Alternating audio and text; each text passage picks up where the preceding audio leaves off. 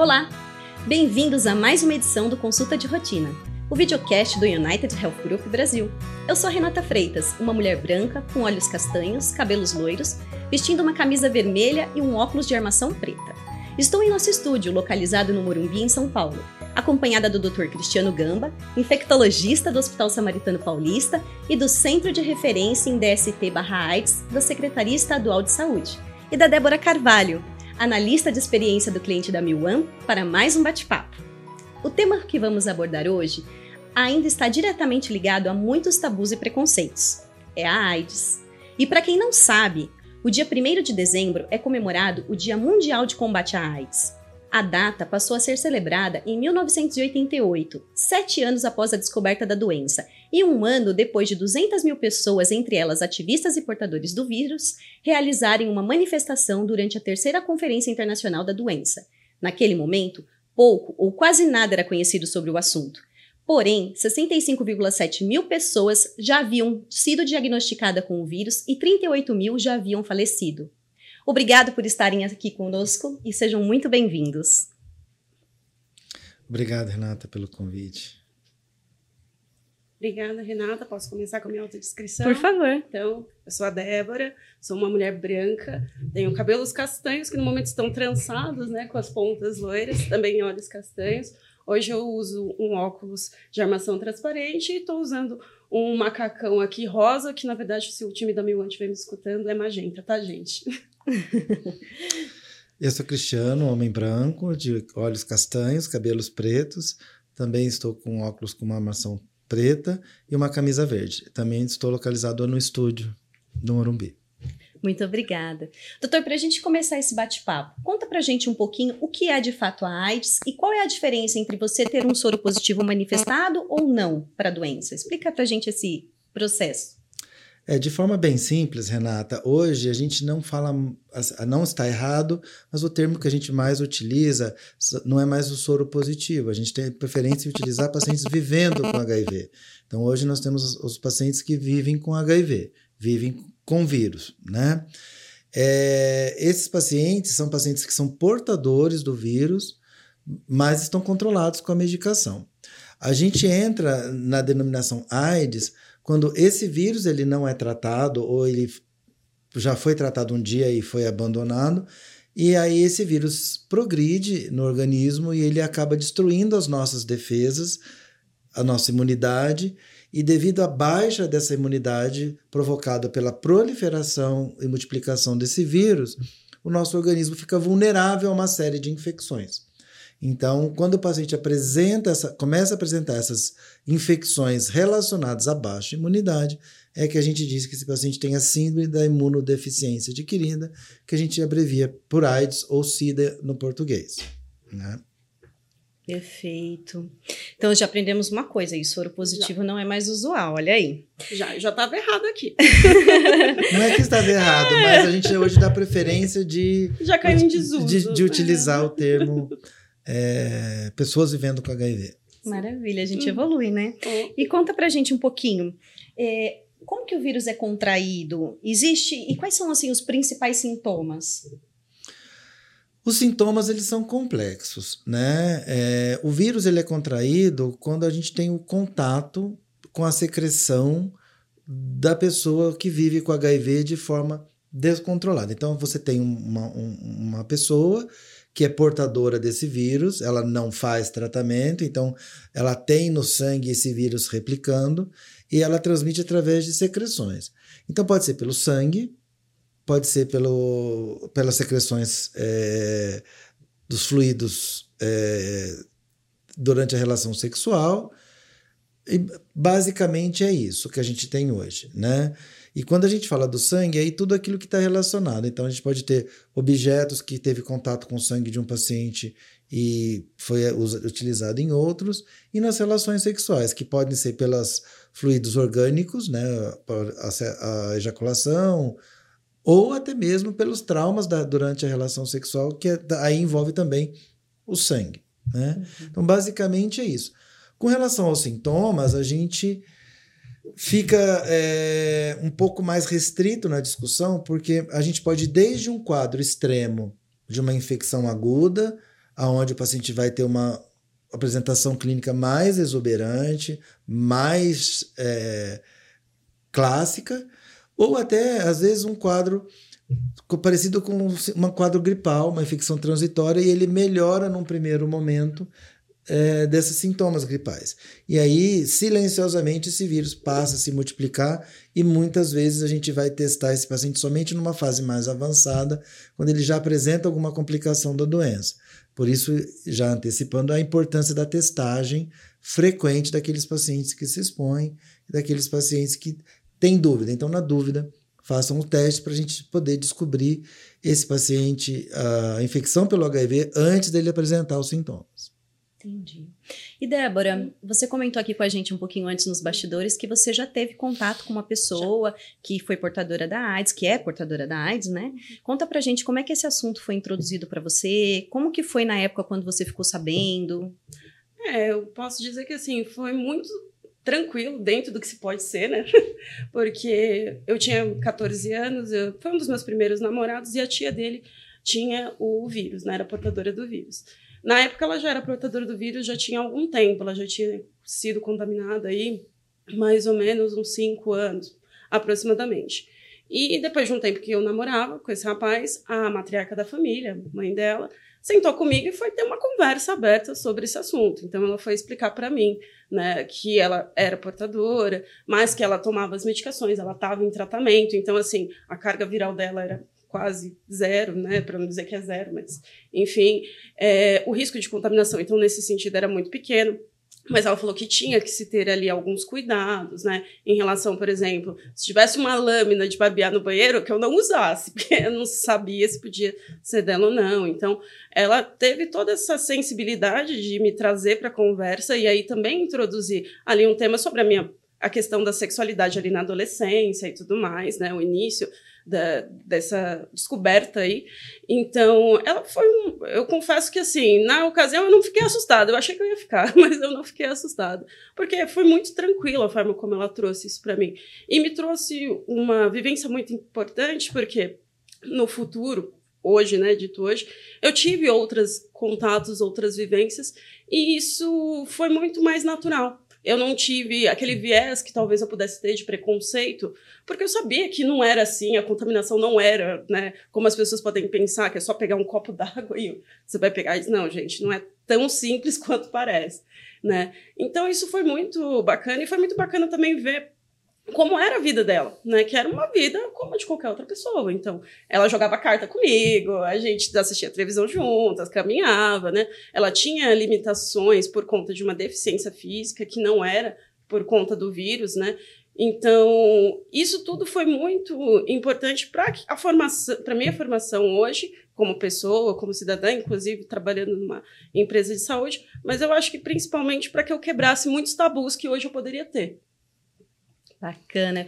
Como é, como é importante ter informação, né? Ser bem informado. Então, já que a gente está falando de informação, então nós vamos falar um pouquinho agora sobre prevenção. O Ministério da Saúde lançou no dia 1 de dezembro a campanha Existem vários jeitos de amar e vários de se proteger do HIV, com o foco central nas formas de prevenir a doença, compartilhando seus canais de apoio, como o Disque Saúde 136 e o site gov.br/hiv-aids. Doutor, explica para a gente um pouquinho, qual é a melhor forma de prevenção? Renata, hoje a gente não elenca uma forma de prevenção, né? Hoje a gente trabalha com a prevenção combinada. A mesma pessoa, a gente trabalha tanto de uma pessoa quanto a outra, então a gente, por exemplo, da relação sexual, a gente vai do uso dos preservativos, o lubrificante no preservativo, né? Lembrar sempre dessa parte. Isso evita o trauma, isso evita as lesões e diminui o risco de ter é, exposição do sangue. A gente tem também hoje é, o que a gente chamava de preservativo feminino, que a gente chama de preservativo interno, porque tá, os homens, alguns homens estão utilizando também. Então nós temos hoje duas, duas, duas possibilidades de preservativo. A gente tem é, a, as, as medicações que estão disponíveis na rede pública de prevenção. Então, se você se expôs é, e está preocupado, você procura o atendimento. A gente hoje tem como atuar de forma a ideal até 72 horas da exposição, a gente consegue iniciar uma medicação com alta eficácia da transmissão. Nós temos hoje medicações pré-exposição, aquela medicação que você toma antes da relação. Então, também precisa de estar na assistência, procurar é, o médico infectologista ou a rede pública. A gente consegue medicar esses pacientes que têm uma possibilidade de exposição. É, os objetos, né? Então, é, material pérfuro cortantes, as, as, os alicatinhos de unha, essas coisas todas, a gente precisa tomar esse cuidado. Então, a gente hoje fala em prevenção combinada, mais de um método, para que a gente consiga ter uma eficácia adequada.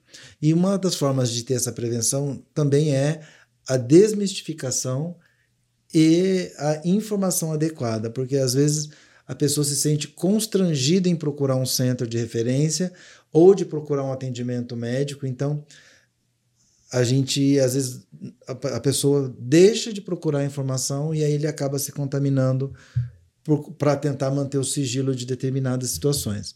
Né? Lembrar que o atendimento sempre é sigiloso, então essa preocupação, o diagnóstico dele vai ser preservado nos consultórios durante os atendimentos e na dúvida tem que se procurar de forma precoce a gente consegue ter uma boa atuação. Doutora, então só para entender, fui contam... tive uma relação, tive uma exposição ali e sei que o meu parceiro ou aquela pessoa ali próximo de mim é portador do vírus. Qual é a minha primeira atitude? Eu devo já ir direto para um desses centros? Qual que deve ser a minha primeira atitude depois disso? Porque a primeira coisa é que assusta. Ponto. É, uma, uma, um, uma coisa que é muito importante da gente falar durante a relação sexual é que se a pessoa que vive com HIV ela estiver indetectável, ela não transmite. Então hoje a gente fala de que indetectável é igual a intransmissível. Uhum. Então isso já dá uma tranquilidade muito grande para que a pessoa não precise se desesperar. Então o fato dela ser somente uma portadora do, do vírus não quer dizer que ela vai transmitir. Se ela tiver em tratamento com antirretroviral por mais de seis meses e a carga viral dela estiver indetectável, ela não transmite esse vírus. Tá? Mas você teve a relação, vamos supor que não foi nem com uma pessoa sabidamente HIV, porque essa situação eu acho que é mais tranquila, porque você tem como conversar. Mas vamos supor que você foi para uma festa, que você participou é, de comemorações, né? E, e você acabou se expondo, tendo uma relação não prevista, e depois você ficou extremamente preocupado. O que é que eu posso fazer? Então, a eficácia, a, a rede pública disponibiliza esse atendimento. Esse atendimento ele é sigiloso, ele é gratuito no, no, nosso centro de referência, né? Mas o Brasil todo tem os seus centros, tem a sua forma de, de, de atendimento. E o tratamento ele é único no país todo, então ele é baseado num protocolo do Ministério e a gente consegue fazer o que a gente chama de PEP, que é a profilaxia pós-exposição, né? Então, agora precisa procurar o atendimento, né? Não, não, não pode ficar com vergonha desse atendimento porque você perde o tempo de, de se proteger. E o ideal é que ele seja aí entre 72 horas. Né? Até 72 horas. É, eu posso falar aqui por São Paulo, né? Mas, por exemplo, a gente tem prontos atendimentos que às vezes eles medicam por 24, 48, 72, até que você possa ter o atendimento adequado para não uhum. perder essa janela. Então, pronto socorro funciona, nós temos pronto atendimentos aqui na capital que estão capacitados para isso, e as unidades básicas de saúde também. Legal. E a gente hoje sabe que esses autotestes também estão disponíveis nas farmácias. Uhum. E aí a pergunta que vem aqui é: eles funcionam? Eles são confiáveis? Esses autotestes, eles são confiáveis, eles têm uma sensibilidade bastante grande, mas não é 100%. Então, é, esses autotestes, eles servem porque, como eu disse um pouquinho antes, muitas vezes o paciente não quer se expor de ir a uma unidade de saúde para te testar. E aí esse medo de se testar faz com que ele não vá à unidade e ele não se teste. Então esses testes eles são confiáveis, só que eles têm, eles demandam alguns cuidados que estão escritos no próprio bula do teste, mas a gente nem lembra de ler ou lê e, e acaba Ignora. não assimilando. Se o teste, autoteste de farmácia for positivo, Renata, ele precisa depois ser refeito o teste e confirmado o teste laboratorialmente. E se ele for negativo, a probabilidade de você não ter o vírus é bastante grande. Mas, como a gente lembra, nós temos a chamada janela imunológica. Então não adianta a gente se expor a uma infecção na sexta e querer fazer o teste no sábado, no domingo, na segunda, que sabidamente ele vai dar negativo.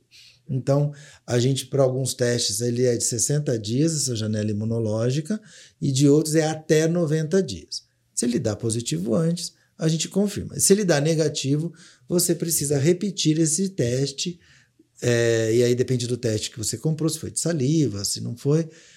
Você precisa repetir esse teste depois de 60 ou 90 a 90 dias para poder ter a segurança de que está realmente negativo. Então, o mais indicado é procurar o sistema de saúde mesmo, né? Pra Sim, é, tanto o privado quanto o público, os, os, os infectologistas, principalmente, possuem essa, essa, essa expertise de poder fazer a melhor orientação. O que a gente pede sempre é: se você teve um relacionamento, um, um, você se expôs, corra para a gente poder, poder atuar com o tempo. Né? Depois que passa três, quatro dias, a gente não tem mais como começar a medicação. E agora conta uma curiosidade aqui pra gente. Já se passaram aí do início da, do anúncio da, do vírus, do HIV, enfim, da doença, 35 anos. E tem algumas especulações recentes que falam que está muito próximo, que a doença já foi encontrada. O que, que você traz para a gente de informação sobre isso? Sobre a doença realmente? Existe um, uma previsão? Ela, existe uma sobre cura? cura? É, ah, ou tá. existe uma previsão? Estamos perto dela? O que, que a gente sabe sobre isso? Renata, é, a gente vem em ondas nesses 35 anos e a gente achou que lá no começo, a gente achava que logo se descobriria uma vacina e que a infecção pelo HIV seria um problema passageiro. E aí se passaram os 35 anos e a gente observa que a gente ainda não tem uma vacina e a, existe uma mais eh, algumas vacinas que estavam em fase mais avançadas falharam. Nós temos hoje uma vacina que está numa fase intermediária, mas por um curto período ela não estará disponível. E medicação que cure o HIV está bem distante. A gente ainda não pode falar nisso, mas o mais importante é, é tomar cuidado com o que a gente lê. A gente chegou a ver alguns casos de pacientes com doenças oncohematológicas que fizeram transplante de medula e acabaram se curando do HIV. É uma situação muito particular e a cura do HIV foi consequência de um tratamento de um câncer. Não é uma coisa que dá para a gente pegar e fazer. Ah, o paciente tem HIV, nós vamos fazer um transplante de medula para curar isso aí, porque a encrenca não é pequena e é muito mais complexo que isso. Então, hoje a gente pode deixar bem claro que a cura não existe, a vacina está numa fase intermediária, vamos torcer para que ela se conclua positivamente. Mas mais importante do que a cura, Renata, é dizer que hoje a gente tem uma medicação altamente eficaz. Nós temos uma medicação que hoje o esquema inicial são dois comprimidos, são três medicações que estão contidas em dois comprimidos. Então, é, não querendo dar pesos e pesar o que é melhor, o que é pior, mas a gente tem alguns problemas de saúde menos traumatizantes, vamos dizer assim, que demandam uma quantidade de medicação muito maior. Então, hoje, o que a gente pede para o paciente é a prescrição de duas, dois comprimidinhos uma vez ao dia. Então, e que já está para entrar no nosso calendário a, o comprimido, a pílula única. Então, já foi o governo já tem o remédio, só está fase final para distribuição. Então, provavelmente esse ano ainda, ao começo do ano que vem, a gente já vai ter que será o tratamento do HIV vai ser um comprimido uma vez ao dia. Então, esse é o mais importante, é uma medicação eficaz e a pessoa tomando medicação do HIV, ele vai ter uma vida muito saudável.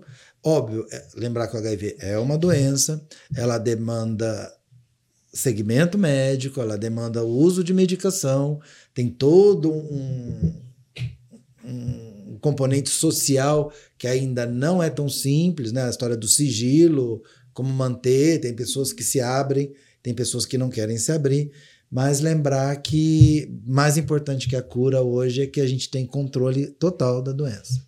Legal. Até ia trazer a Débora para esse bate-papo agora, para que ela compartilhe com a gente um pouquinho. Quando essas pessoas que você teve contato que são portadoras do vírus, uhum. souberam, descobriram, elas, se você percebeu nelas algum tipo de preconceito, e aí existem dois tipos que a gente pode considerar: o próprio preconceito dela por ter contraído a doença, né, o que vão pensar de mim e quantidade de julgamentos que as pessoas levantam a respeito e o que ela sofreu por ter contraído a doença de outras pessoas. Como é que foi esse processo? É, eu acho que eu, no meu caso, nas minhas histórias, eu tenho dois momentos. Eu tenho um momento em que eu já chego e já tem uma pessoa ali que já é portadora, então é, ela já não, ela por ter também uma a questão neurológica, então é, esse, essa discussão já não acontecia, né?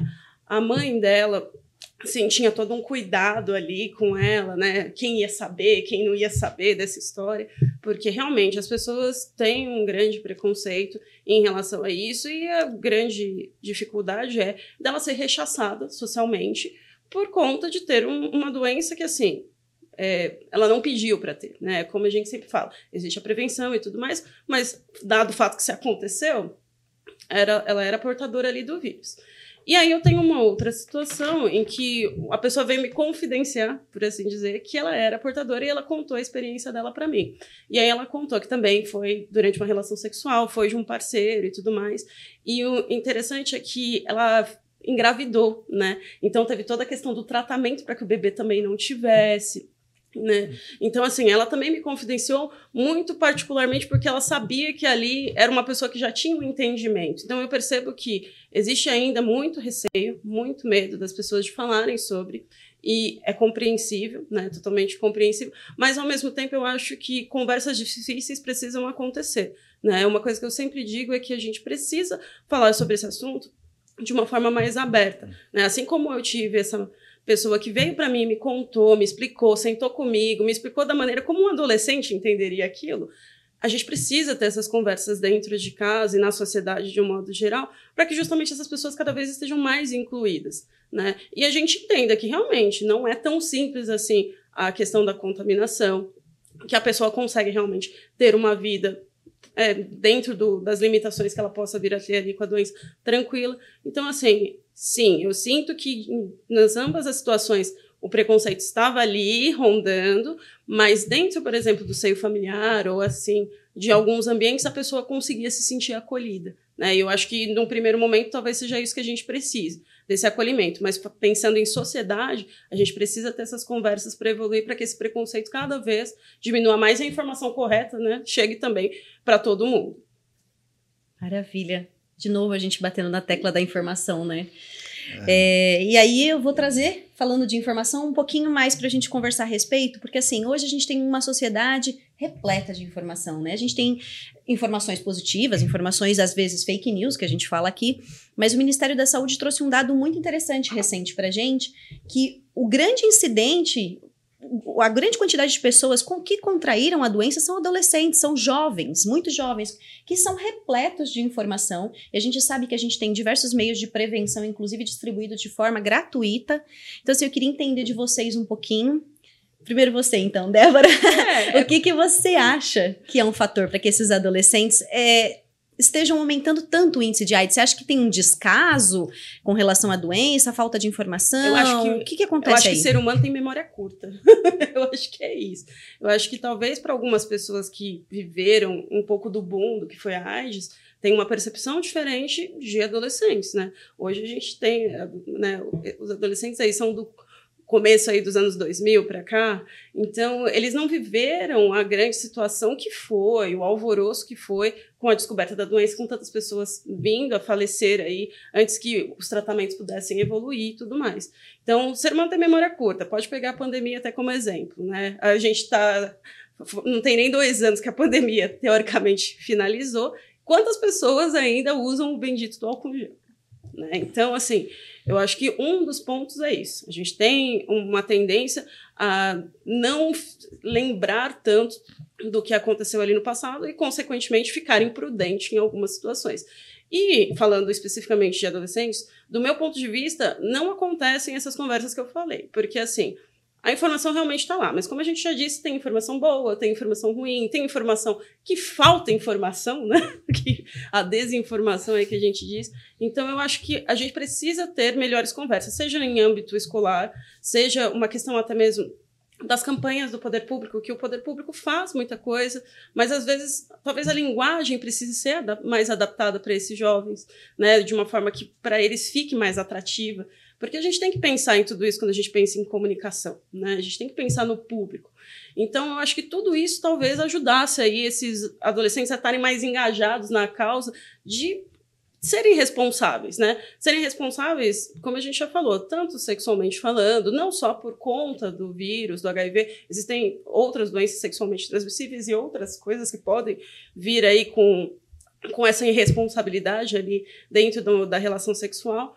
Mas eu acho que se a gente tiver ali um direcionamento, né, dentro e fora do âmbito familiar, dessas conversas, isso tende a melhorar. Não é uma coisa rápida, também não acredito em fórmula mágica, Mas eu acredito que tende a melhorar, tende a ser mais fluido, tende a ser menos é, danoso assim para a pessoa percorrer esse caminho.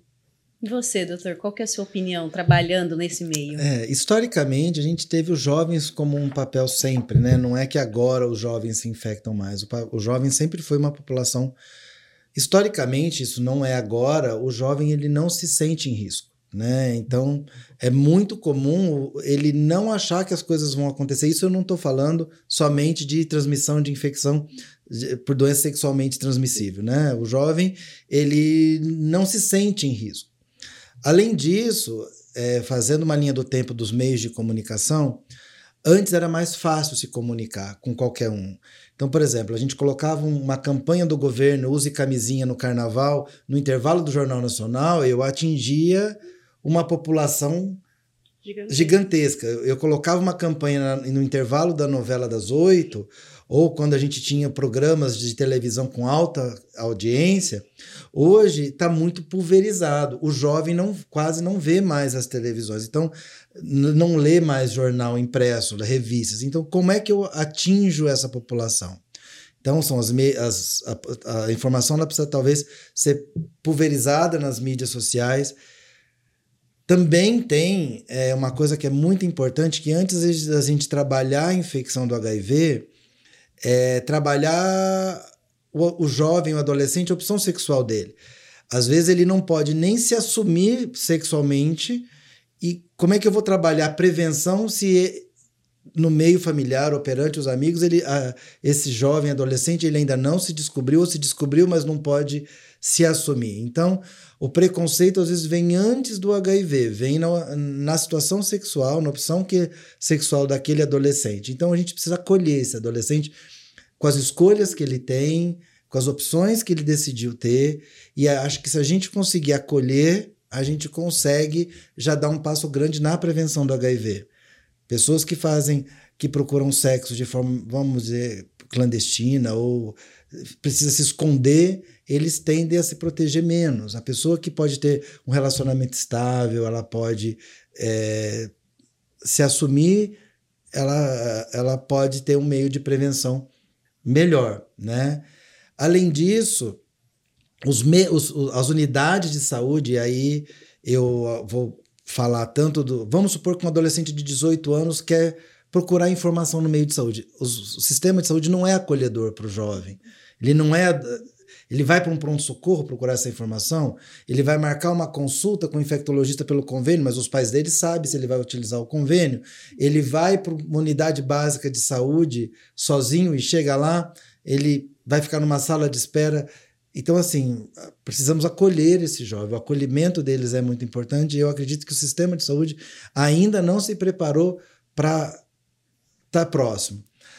É, as escolas, a gente passou por um período agora de discussões é, políticas e, e, é muito importante que, imagina, na, hoje se a gente vai trabalhar sobre relação sexual educação sexual nas escolas, que seria um local que a gente ainda conseguiria abordar, atingir esse adolescente, esse jovem. Mas isso traz uma série de problemas e discussões que a gente ainda precisa resolver de como fazer isso da melhor forma possível.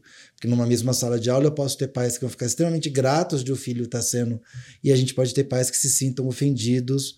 É, moralmente, religiosamente. Então, é, é complexo lidar com um jovem hoje, né? E a gente precisa acolher esse jovem, a gente precisa ter pontos de acolhimento. Eu acho que A família que acolhe, ela pode, é, ela tende a conseguir trabalhar melhor a prevenção desse adolescente. Nossa, 2023 e a gente ainda está falando de acolhimento, né? E de é, é carinho para com esses jovens. Bom, a gente está com duas feras aqui hoje, pessoal. Então, assim, eu trouxe alguns mitos e verdades para a gente com, combinar aqui, brincar um pouquinho. E vamos ver, mas eu acho que vocês vão gabaritar aqui, o doutor com certeza, né? Mas estou achando que a Débora também vai gabaritar. Mas para a gente até compartilhar com as pessoas aí que nos ouvem e nos assistem, então vamos alguns aqui. Uma pessoa com HIV sempre transmite o vírus em suas relações sexuais? E aí, Débora? Eu acho que é um mito, até pelo que o doutor já explicou aqui, né? Que não é totalmente. Que assim, a pessoa em tratamento, ela não chega a ser uma pessoa transmissível, né? Então, a carga viral dela, né? Ela é muito pequena quando é existente ali. Então, não, ela vai conviver a vida inteira com a doença, ok? Mas não necessariamente ela vai ser transmissora. É isso mesmo, Débora. A gente, repetindo, um paciente que está em tratamento há mais de seis meses, né? E ele está indetectável nesse período, ele não transmite mais. Então, isso já está bem claro, isso já está no manual do Ministério, isso é uma coisa que é extremamente importante para a gente falar. Tá? A gente falou aqui do teste do falso negativo, mas também existe o falso positivo. É verdade? É mito ou é verdade que um teste de HIV pode dar falso positivo? Renata, não dá para a gente falar do teste. Existem alguns testes, existem alguns alguns é, um, um, leque de opções. Então, esses testes rápidos, eles têm uma sensibilidade. O que, que é a sensibilidade? É a chance da gente fazer o teste é, é, e a, achar mesmo o paciente. No meio dessa, dessa população, pode ter um ou outro que dê positivo no teste rápido e ele depois eu vá investigar e é negativo. Os testes de sangue, as sorologias, elas têm um, um, uma menor chance de ser falso positivo, né? E o que a gente tem maior problema é quando ele dá negativo e o paciente está na janela imunológica. Então, não sei nem se eu posso falar que é um falso negativo. Uhum. É, às vezes o paciente dá negativo e ele precisa se testar de novo, porque é o período que precisa para o vírus aparecer. Mais uma aqui. O vírus pode ser transmitido sem a ejaculação? Sim. É, lembrando de novo que é para fluidos corporais. Então você tem antes da ejaculação, o homem, é, vamos falar primeiro do homem, ele vai e a mulher também, né? Elas vão soltando secreções para lubrificar e essa situação já, já é possível. Além disso, durante a relação sexual, dependendo é, da prática sexual em questão, ela pode ter pequenos traumas que podem levar a lesões de pele com pequenos sangramentos. Então, isso é outro importante, né? E por isso que é importante da lubrificação que a gente estava falando, né? Uhum. E só retomando a, a, uma discussão lá atrás da prevenção, Renato, quando a gente fala do uso do preservativo, é muito importante que o preservativo seja usado de forma correta. Porque também, se você colocar o preservativo de qualquer jeito, se você não utilizar a lubrificação, a eficácia do método vai, vai diminuindo. Então, a gente precisa que o preservativo seja. É, e faço uma pergunta para vocês: quando foi pela última vez que a gente viu campanha de uso de preservativo, em que meio for que a gente estiver discutindo? Então, a gente tem realmente um, um Principalmente quando a gente fala de camisinha ou feminina, ou como o, o senhor utilizou aqui, interna, né? Isso. Então, é mais difícil ainda, né? É. A gente vê, aí a gente vê um preconceito ainda maior, né? Muitas vezes as mulheres, infelizmente a gente tem que falar isso, somos mulheres, mas muitas vezes as mulheres deixam essa responsabilidade ainda para os homens, uhum. e algumas pessoas não acreditam na eficácia desse preservativo. E ele funciona tão bem quanto o masculino. Utilizado, funciona. O preservativo masculino, ele tem uma eficácia um pouquinho maior que o, que o feminino ou interno. Então, mas ele é alta eficácia. Por isso, que, por isso que a importância da prevenção combinada. Uhum. Né? Por isso a importância da prevenção combinada. Lembrando que esse preservativo interno, que a gente chamava de feminino, ele também é distribuído na rede pública. Tá? Ele é um preservativo que está disponível para retirar. Agora, um aqui que deixa a gente meio assim. Eu acho que eu sei a resposta, mas vamos lá. Maquiagens e objetos pessoais podem transmitir o vírus? O que, que você acha, Débora? Eu acho que assim, como o doutor falou, se existe ali, por exemplo, uma troca de fluidos, alguma coisa, pode ser que tenha algum, algum risco de contaminação. Porém, não, eu não posso dizer, por exemplo, usei um lápis de olho de uma outra pessoa. Isso não necessariamente, eu não necessariamente vou estar contaminada. Na verdade, o risco é quase zero, para não dizer que é zero. Uhum. Né? É, agora, por exemplo, usei um objeto ali, né, dentro do universo da maquiagem, pode ser um objeto cortante, por exemplo, uma pinça, alguma coisa ali, e teve uma troca de fluido ali. Pode ser que aconteça alguma, algum risco de contaminação, sim. Então, eu acho que depende muito do que estamos falando. É, a maquiagem em si a gente não, não coloca como uma forma de transmissão, né? Mas objetos é, é, pessoais, de que objetos gente, nós estamos falando? Então, como você disse lá no comecinho, uhum. lâminas de barbear, alicates de unha, coisas, é, objetos que, que podem cortantes. ser cortantes, sim. Uhum. Né? A, a, né? Até a história da escovação do dente, às vezes uhum. a gente escova o dente, então com, compartilhamento. É óbvio que cada coisa tem um risco maior, um risco menor, a carga viral do paciente, mas a gente, para esses objetos, a, é, a, nossa orientação é que não se compartilhe. É, é, agora, os outros, o copo, a maquiagem, escova de cabelo, aí não, a gente não vê nenhum risco para. Para a gente fechar aqui, a última. Beijo na boca. Pode transmitir o vírus devendo, devido a pequenos cortes que a gente possa ter? O beijo é, sempre é uma dúvida, né? A gente não tem o beijo como um meio de transmissão que nos preocupa. O beijo, aparentemente, ele tem uma, uma segurança, mas como a gente já disse, a troca de fluidos de sangue, a saliva não passa, né? Então não é a saliva o problema. O problema é sangramento de, um, de uma pessoa sabidamente positiva e, e, e o outro é, parceiro do beijo tem alguma lesão, alguma úlcera, alguma feridinha. Então, de forma. A possibilidade não é zero, né? Então a gente não dá para dizer que não é zero. Mas o beijo, ele precisaria de uma, uma sequência de condições para que a gente consiga. para que esse vírus consiga, possa ser transmitido pelo beijo, mas de forma prática, ele não é um meio com uma alta transmissão. Bom, fechando aqui o nosso bate-papo, a gente falou bastante sobre informação e preconceito. Então, assim, na opinião de vocês, vocês acham mesmo que essa parte de informação, de preconceito, faz parte de todo o processo que essas pessoas que contêm o vírus vivem? É, é uma parte, além de toda a dificuldade que eles têm com a doença, lidar com isso ainda tem um, uma parcela bem grande de importância dentro desse tratamento? Olha, eu acredito que sim, porque justamente muita gente não procura o tratamento por se sentir aí amedrontado do que as pessoas vão pensar, se é sigiloso ou não, como que vai ser, se alguém souber, se alguém do meu trabalho souber, como que as pessoas vão lidar comigo. Então, eu acho que sim, é, o preconceito ainda é um, um grande fechador aí de portas para que essas pessoas consigam acesso ao, tra ao tratamento, mas é como eu falei, também a informação, né? Ao mesmo tempo em que tem a questão do preconceito, eu acho que você sabendo ali como lidar com a situação, se você se vê exposto, você vai procurar, porque você não vai deixar aquilo apenas pelo preconceito. O preconceito vai pesar, sim, claro que vai, como o doutor já falou, até por questões ali da própria sexualidade da pessoa, isso vai pesar. Mas vai pesar também sobre você a questão de você manter a sua vida, né? a manutenção da vida.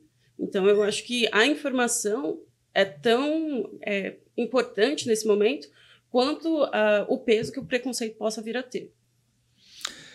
Renata, é, a, a, gente trabalha isso, acho que de duas formas. Primeiro, a aceitação da doença para o paciente. Muitas vezes esse paciente ele demora para ele aceitar que ele está realmente sendo um portador do HIV. Então, essa é a primeira parte. Enquanto ele não se aceitar, dificilmente ele vai conseguir se sentir tranquilo para tentar a aceitabilidade das outras pessoas e, e se abrir. Depois dessa fase, aí a gente tem a história do sigilo. Ele às vezes não se abre para uma, não se abre para outra. Então, e a gente sabe ainda que existe um problema na sociedade de, de, de preconceito. Então, é uma realidade que precisa ser mudada, mas ele existe. Né? Então, a gente precisa acolher, a gente precisa tentar mostrar para o paciente de que uma vez com infecção pelo HIV, o caminho mais seguro para que ele não tenha problema é o tratamento precoce. Então, se ele faz o tratamento precoce, ele vai ficar assintomático, ele vai tomar um a dois comprimidos por dia, ele vai ter umas consultas de rotina, mas ele vai levar uma vida perfeitamente normal. Ele vai praticar as práticas esportivas que ele quis, uh, os hobbies que ele tem vontade, ele não vai ter uma limitação. Se demorar para essa aceitabilidade e início do tratamento, a gente pode ter que esse paciente descubra o HIV numa fase mais tardia e aí sim ele vai ficar com um quadro mais comprometido e todo esse, esse preconceito às vezes é, é, fica mais difícil o controle. Então a orientação que a gente dá é se testem. Se testem com frequência. Os testes estão disponíveis nas farmácias, estão disponíveis na rede pública, está disponível no convênio. Existe o segredo, o sigilo. Uma coisa que a gente percebe, por exemplo, que às vezes muitos funcionários eles são funcionários de empresas e o convênio é da empresa. Uhum. E eles acham que eles não se testam porque eles acham que a empresa monitora que tipo de exame. Isso não acontece, gente. Então ele tem a segurança de se fazer o teste, não, né? Não tenho medo de fazer o teste, porque essa é a melhor forma para que a coisa comece bem. Diagnóstico precoce e tratamento precoce. A gente podia passar um dia aqui falando sobre isso, né? eu quero agradecer muito a presença de vocês por esse bate-papo, foi muito agradável. Eu acredito que o público que vai nos ouvir aí vai ter informações privilegiadas e vão, e vão poder agir de uma forma diferenciada de agora em diante, né? E como vimos, o preconceito e a desinformação ainda são alguns dos problemas que as pessoas que vivem com HIV enfrentam, sejam por conta da discriminação e do isolamento ou pela falta de orientação de como cuidar adequadamente da doença e principalmente do seu emocional. Por isso, compartilhe esse bate-papo com a sua família e com seus amigos, estimule conversas sadias sobre o tema e não esqueça de se proteger. Dessa forma, podemos ajudar a construir uma sociedade mais humana, justa e saudável. Obrigada e até a próxima!